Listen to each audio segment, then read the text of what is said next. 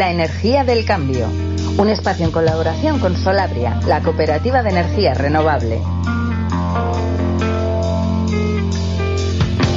8 y 52 de la mañana, estamos eh, a viernes, el viernes es el día de la energía del cambio aquí en el Friday de la mañana Narco FM, es la sección que hacemos de la mano de Solabria, la cooperativa de las energías renovables que tenemos en Cantabria, y hoy vamos a saludar a alguien que no es de Cantabria, pero que se ha pasado esta semana por aquí, que es Marina Gross de Ecologistas en Acción. Buenos días, Marina.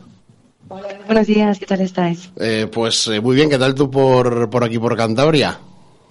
Bueno, hemos estado haciendo un recorrido por diferentes puntos del Estado español viendo proyectos de hidrógeno verde. Y en concreto estuvimos ayer eh, en Torrelavega. ¿Y qué es lo que os han contado sobre este proyecto? Porque nosotros sí tenemos el anuncio de, bueno, pues empresas que van a llevar a cabo el proyecto aquí en una zona tradicionalmente industrial de, de Torrelavega, pero que las obras igual no empiezan hasta 2026, una gran inversión. Pero a vosotros qué os han contado? Pues nos hemos reunido precisamente con los compañeros ecologistas en Acción de Cantabria y nos comentaban eso, ¿no? primero, la falta de, información. Eh, se supone que este proyecto está gestionado por, dos empresas. Una que es Rick Energy, que es una empresa de energías renovables, y la otra que es eh, Cocepsa, si no me equivoco. que es una, Copsesa, eso es, que es una, es una constructora, ¿no? Que es bastante mm. conocida eh, en Cantabria. Entonces, han comprado dentro de la subasta de la antigua fábrica de Sneaz, han, han, comprado bastante terreno. Y la idea que tienen es instalar un electrolizador de 500 megavatios, que sería uno de los más grandes de Europa, y hablan también de hacer una inversión que sería la inversión privada más grande que se ha hecho en la historia de Cantabria, ¿no? 850 millones de euros. Pero bueno, de momento hay eso, no hay proyecto, eh, solo hay eh, anuncios e ideas ¿no? de lo que podría llegar a ser. Mm. Eh, ¿Te suena quizá a greenwashing? Algo así, lo digo porque, claro, cuando tú pones en un titular que esta inversión va a ser la más grande de la historia, que esto es algo además que va a ser muy beneficioso porque estamos en un momento de emergencia climática y hace falta buscar otras formas de, de conseguir energía, pero claro, si el proyecto es tan tan bueno para Cantabria o incluso para, para toda España, choca un poco la falta de información, ¿no? Exacto. Eh, más que greenwashing, que también nos suena a, seguir alimentando una burbuja, ¿no? Un, mm. hype de, de, intenciones en torno al hidrógeno verde. Porque lo que nos hemos encontrado en todos los territorios es un poco esta misma sensación, ¿no? De falta de información, falta de precisión, no queda claro por ejemplo, en el proyecto eh, que todavía no sabemos, ¿no? ¿De dónde van a sacar toda la energía renovable para alimentar este electrolizador? O sea, primero de todo, ¿no? Queda también dudas de para qué se va a utilizar este hidrógeno, porque sí que es verdad que el hidrógeno puede tener unos usos en algunas industrias determinadas para descarbonizarlas, que eso podemos hablar un rato de ello luego si queréis, pero mm, no queda claro que alrededor haya alguna que pueda servir para esto. Y para exportación, pues bueno, desde nuestra posición consideramos que no es lo más adecuado, ¿no? Que primero tenemos que hacer una buena transición ecosocial, ¿no? De, ver qué, sectores industriales son necesarios, cómo los transformamos, eh, cómo realizamos todo eso, y luego ya, si nos sobra energía, podríamos plantearnos para exportar pero no podemos empezar la casa por el tejado, ¿no? No podemos hacer grandes proyectos para producir un montón de hidrógeno si no hay una demanda. Hmm.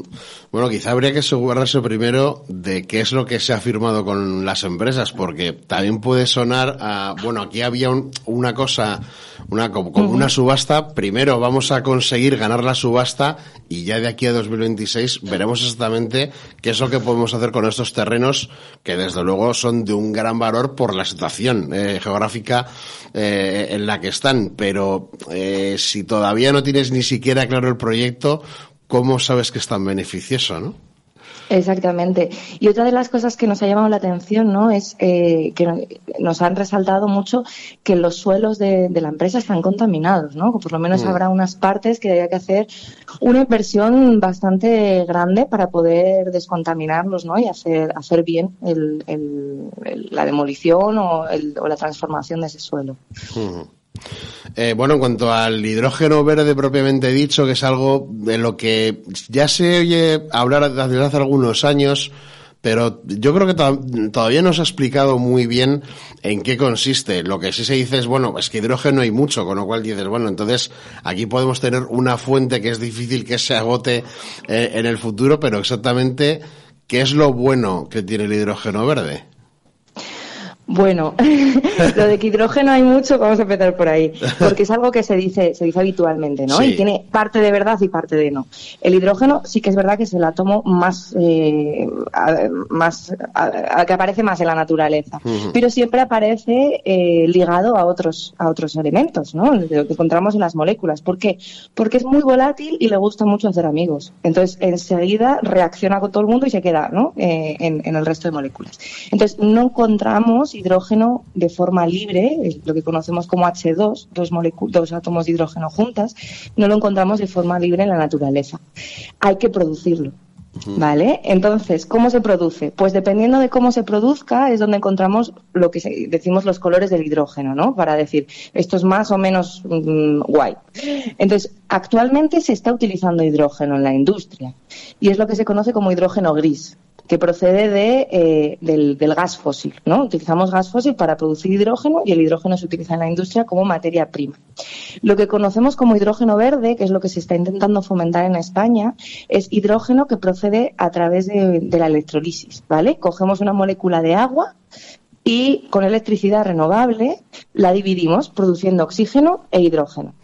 Entonces, esta es la forma más eh, limpia de producir el hidrógeno pero la cuestión es que es muy ineficiente. Perdemos muchísima energía en el camino.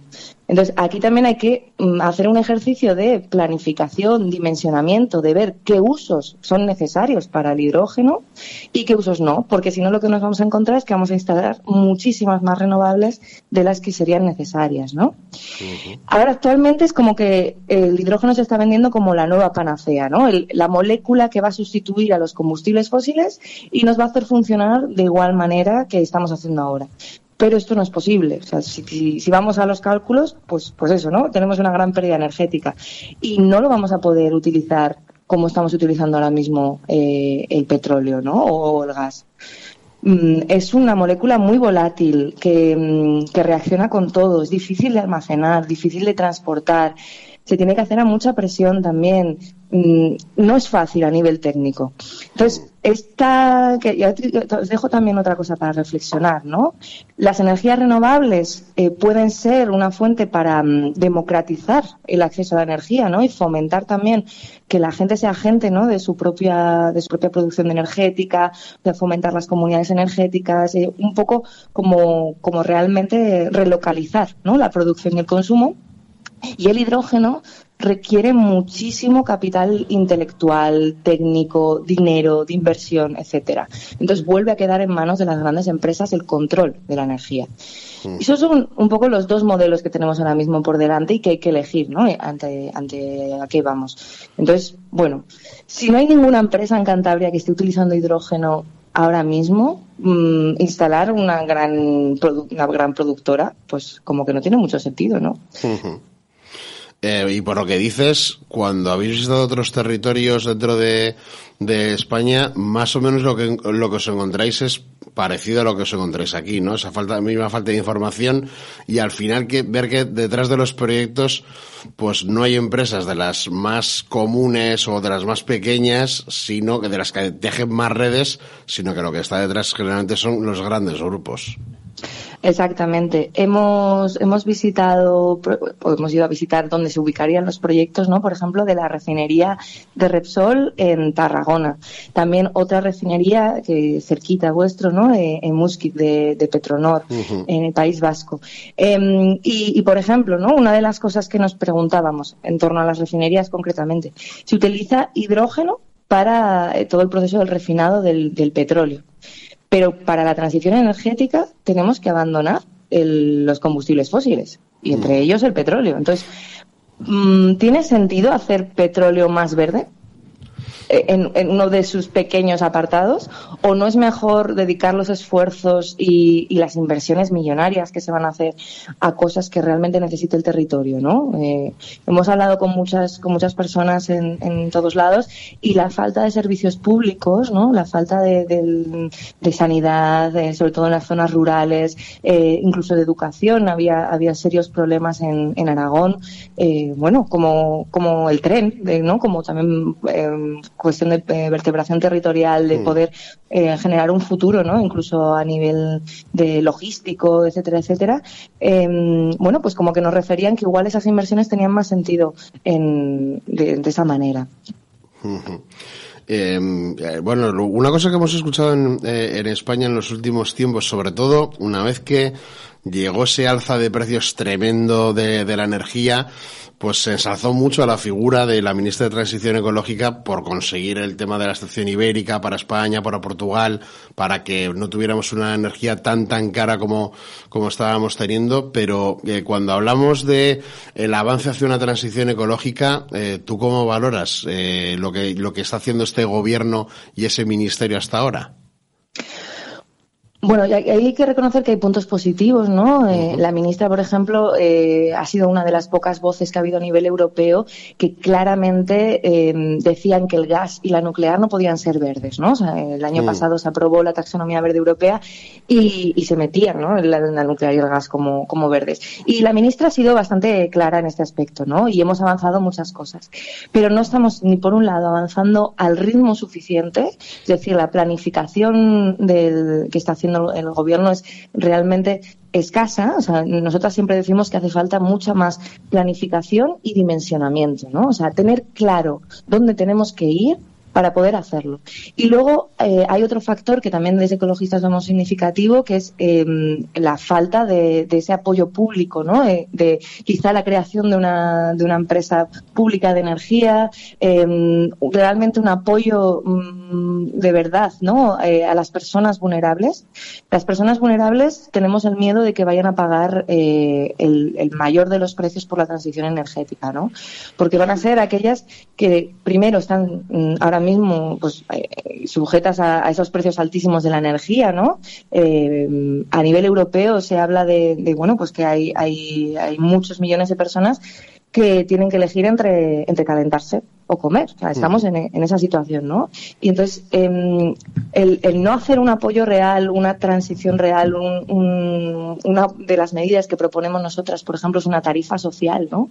Salir de este bono social que es como súper discriminativo, que cuesta muchísimo el acceso, que no, no toda la gente que lo necesita puede acceder, eh, e ir a una, una cuestión más redistributiva, ¿no? O sea, si tú tienes menos, pagas menos por los servicios básicos. Y si tú tienes más, pagas más. Hemos pasado de un sistema basado más en lo redistributivo a un sistema en el cual, pues, esos eh, impuestos indirectos, ¿no? Como, como el IVA, que todo el mundo paga lo mismo, independientemente de mm, si puede o no puede, ¿no? Entonces, el acceso a la energía es un derecho y tenemos que, que fomentarlo. Y tiene que ser una energía realmente limpia y que asegure una, una calidad de vida, ¿no? Entonces, para eso, planificación, mucha planificación y eso es lo que sentimos que falta de, este gobierno, ¿no? Bueno, eh, una de las cosas que hizo este gobierno fue, pues, intentar eh, elevar lo que lo que cobra de impuestos eh, por por los beneficios de las eh, grandes eléctricas, pero sin embargo no para por por el otro lado, ¿no? La, la presión para que eso no se lleve a cabo. Ahora ya se está diciendo que, que si ese incremento de impuestos se tiene que, que revertir, como si llevase en décadas pagándolo, ¿no? Y es una cosa súper, súper reciente eh, y sin embargo ya se está presionando eh, constantemente al gobierno para decir, bueno, esto es una medida que tú te has sacado de la manga, pero ya la puedes quitar, como si ya las cosas fueran totalmente diferentes. Exactamente. Y uno de los problemas, ¿no? Y esto unido también a, a nivel internacional, es que, que ahora venimos, ¿no? De, haber terminado la COP28, mm. es la falta de financiación, por ejemplo, que hay para la transición climática eh, hacia los países del sur global, ¿no? Entonces, nosotras también proponemos que si, si las grandes energéticas, ¿no? Por ejemplo, Repsol, vamos a decirlo claramente, han sido parte de, los causantes del cambio climático. Desde luego que necesitamos una fiscalidad fuerte que pueda eh, recoger ese dinero, esos beneficios extraordinarios, ¿no? Lo siguiente que están, que están obteniendo a nuestra costa y eh, redirigirlos pues, eh, pues a aquellos países que también necesitan ese apoyo por una cuestión de justicia, ¿no? O sea, los países del norte global hemos emitido muchísimo más, hemos contaminado muchísimo más. Ahora es el momento, ¿no? De que también de alguna manera igualemos las cosas, aunque no es suficiente, nunca es suficiente. Pero bueno, que de ahí podría salir, por ejemplo, el dinero, ¿no? O sea, puede ser una gran solución. Pues eh, Marina Oros, de Ecologistas eh, en Acción, te agradecemos que hayas atendido la llamada del, del Faradio y que, bueno, pues este, lo que te quede de visita por Cantabria que sea de lo más fructífero. Pues muchísimas gracias. Un abrazo, y hasta luego. Ahora una pausa y enseguida nos vamos con Wet Cactus. En Arco FM, el Faradio de la Mañana.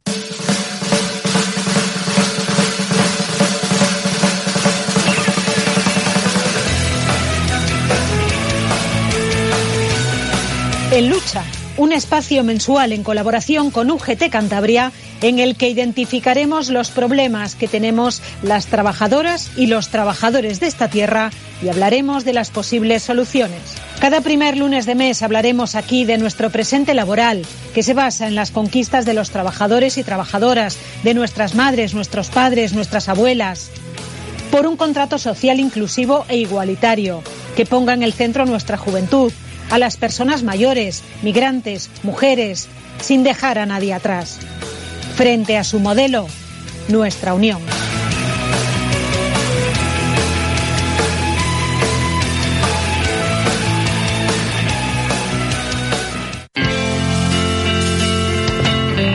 ¿Te preocupa el cambio climático? Solabria es la cooperativa cántabra de consumidores y usuarios que solo comercializa energía verde, 100% renovable Contrata la factura de la electricidad con Solabria y consumirás energía limpia, con cero emisiones de CO2 y con certificado de garantía de origen. ¿A qué esperas para cambiarte de lado? Encuéntranos en solabria.es y en redes búscanos en Twitter y Facebook. Solabria, tu nueva empresa de la luz. Teican. Instala energía solar y reduce tu factura energética. Si quieres ahorrar en tu factura energética, contacta con Teican, la empresa cántabra especialista en energías renovables, solar fotovoltaica y térmica, eólica, biomasa, iluminación LED, aerotermia y geotermia. Infórmate en www.teican.com o en el 942 58 6502. Teican, tu instaladora de energía solar que reduce tu factura energética. En tu mesa, en tu cocina, que no falte el producto de Cantabria. Sabe a norte. Miel con denominación de origen. Sabe a norte. Mermeladas y fruta ecológica. Sabe a norte. Dulces y postres con nuestra leche y mantequilla. Con los productos de Cantabria, la Navidad sabe a norte. Oficina de Calidad Alimentaria. Consejería de Desarrollo Rural, Ganadería, Pesca y Alimentación. Gobierno de Cantabria. Recadosilisto.es. Asistencia personalizada. Para lo que necesites, en tu empresa o en tu casa, en vacaciones o si estás enfermo. Canguro de mascotas y de niños, talleres infantiles, clases de informática. Recadosilisto.es. Trámites y gestiones varias. Te ayudamos a rellenar impresos, reenviamos paquetes, hacemos pequeñas compras. En la burocracia nos desenvolvemos como pez en el agua. Recursos, multas, impuestos.